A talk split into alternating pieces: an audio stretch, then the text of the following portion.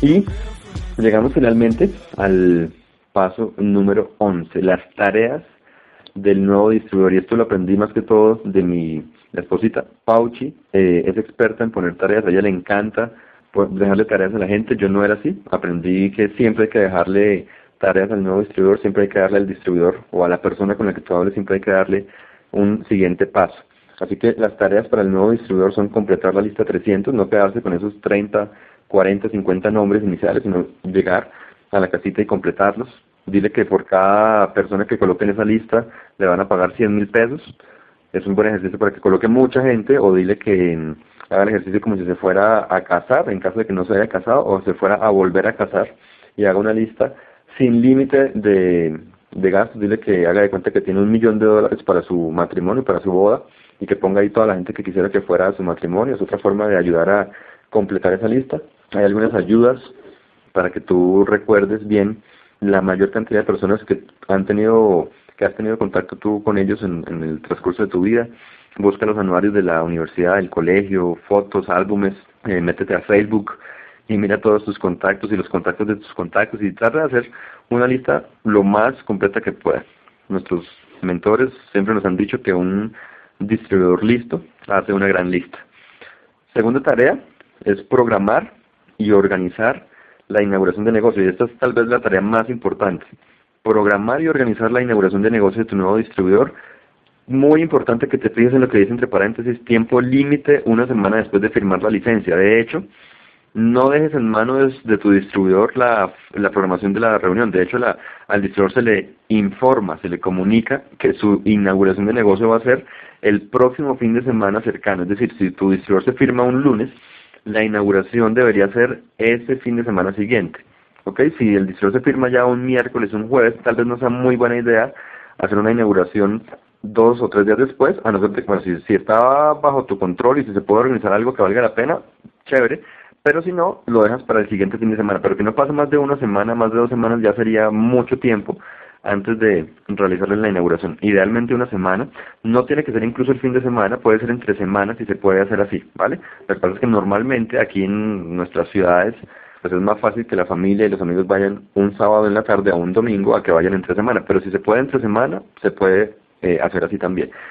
Durante la primera semana, el distribuidor va a invitar cada día de forma telefónica a cinco personas de esa lista, de los de la primera lista, de la lista que hizo ahí junto contigo, de la gente más importante para él. El patrocinador, es decir, tú, eh, le va a entregar a ese distribuidor el guion de invitación y ojalá se pudiera realizar las primeras llamadas eh, en ese momento, es decir, cuando finalice esto el segundo contacto, cuando finalice este entrenamiento del sistema de trabajo, es ideal que tú hagas dos, tres llamadas de, ser posible para que él se dé cuenta de cómo se hace la llamada. ¿Ok? Si no, bueno, pues te aseguras de darle el guion, te aseguras de que ensaye contigo, si no se puede hacer la llamada, por lo menos dile que hagan una llamada, pues un, un ejercicio de hacer la llamada, tú eres el invitado y tu distribuidor te llama a ti para invitarte, y es solamente para asegurar que el distribuidor hace bien la llamada, porque de la llamada, yo les decía hace un ratico en el proceso de los cinco pasos, chicos, para mí es muy, muy, muy importante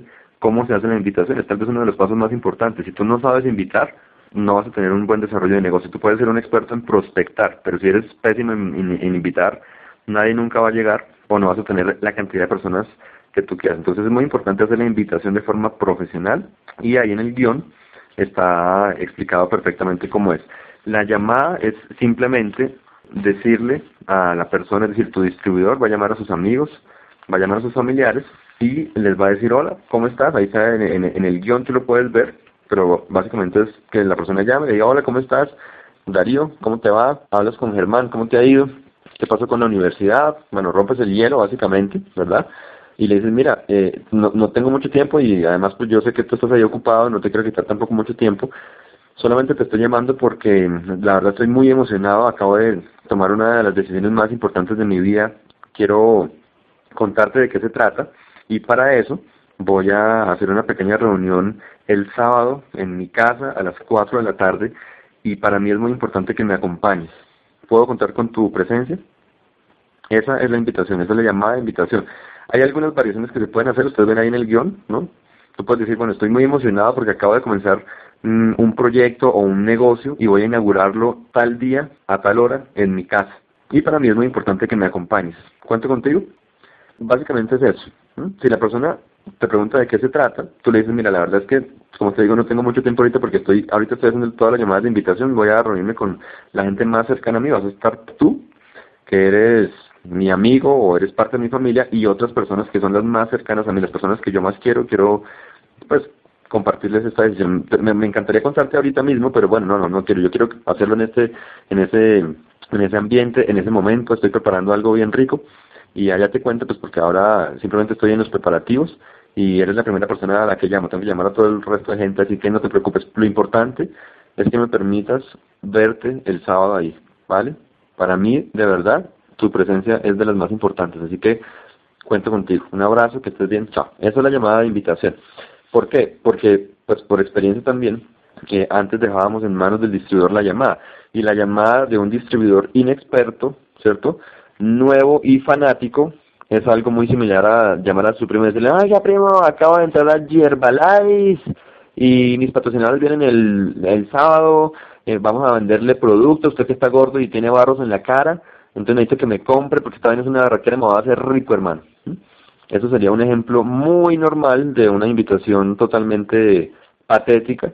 Y lógicamente, pues si va alguien, sería un éxito, ¿no? Normalmente no va nadie después de recibir una invitación así. Así que lo que queremos que es, es que la persona que recibe esa llamada, es decir, el círculo de influencia de tu nuevo distribuidor, sus amigos, sus familiares, sus conocidos, tengan suficiente curiosidad como para que vayan es lo que nosotros llamamos la, bueno yo, porque no, realmente esto es algo que solamente yo utilizo, es la táctica coitus interruptus. Es, es, parar en el mejor momento, ¿no? Es, simplemente generar curiosidad, pero no dar toda la información. Si tú le dices a la gente, ¿por qué a mí personalmente no me gusta decir que se trata de Herbalife? No es porque no estemos orgullosos de Herbalife, yo soy tal vez el distribuidor más orgulloso de Herbalife en el planeta Tierra. Me encanta mi compañía, pero es que el prospecto, el primo de tu distribuidor, el tío este que cree que se las sabe todas, ¿sí? Al momento de escuchar Herbalife, va a empezar probablemente a juzgar. Hay una gran probabilidad de que la persona prejuzgue antes de, de, recibir la información. ¿Qué es lo que nos interesa? Que vayan y reciban la información. Yo, Germán Infante, no quería entrar a la reunión de Herbalife hace ocho años, cuando estaba parado ahí afuera en ese edificio y le vi ese pin en la solapa de ese personaje porque prejuzgué, tenía muchos paradigmas, tenía ideas, telarañas mentales que me hicieron tomar esa decisión, así que no queremos que eso pase con la familia y amigos de tu distribuidor. Probablemente la gran mayoría de personas tienen algún tipo de concepto con, con, respecto a Herbalife, sea bueno o malo, pero lo que queremos es que vayan y reciban la información real, lo que llamamos los hechos de la compañía. Por eso es que nos gusta hacer así la invitación ahora. No hay, no hay riesgo, no hay ningún problema cuando, cuando no dices que se trata de Herbalife, pero sí puede haber problemas, sí puede haber riesgo cuando sí dices que se trata de Herbalife, no sé si me hago entender. Si tú omites que se trata de Herbalife, no hay ningún problema. Pero si tú en la llamada dices que se trata de Herbalife, sí puede haber algún problema. Y el problema, pues te acabo de decir, el problema puede ser que la persona prejuzgue, que piense que le van a vender algún tipo de tarros en esa reunión y no vaya, simplemente por eso. Así que, ¿qué es lo importante? Que te pegues al guion, que le enseñes al distribuidor a hacer la llamada tal cual, porque él va a tener la inclinación o la tentación de decir un poquito más. Y si dice un poquito más, ya se dañó la receta. La receta es así, tal cual. Hola primo, hola tía, yo, hermano, ¿qué más? Preguntarle algunas cositas para romper el hielo, ¿no? ¿Cómo le terminó en el examen? ¿Cómo siguió de su tobillo? Sí, bueno, ese tipo de cosas. Y decir, bueno, mira, no te va a quitar mucho tiempo porque de hecho no, no, no tengo mucho tiempo, estoy aquí haciendo unas cuantas llamadas. Lo que pasa es que bueno, te quiero contar, estoy de verdad súper, súper entusiasmado, me acaba de pasar algo maravilloso, de las mejores cosas que me han pasado a mí en mi vida.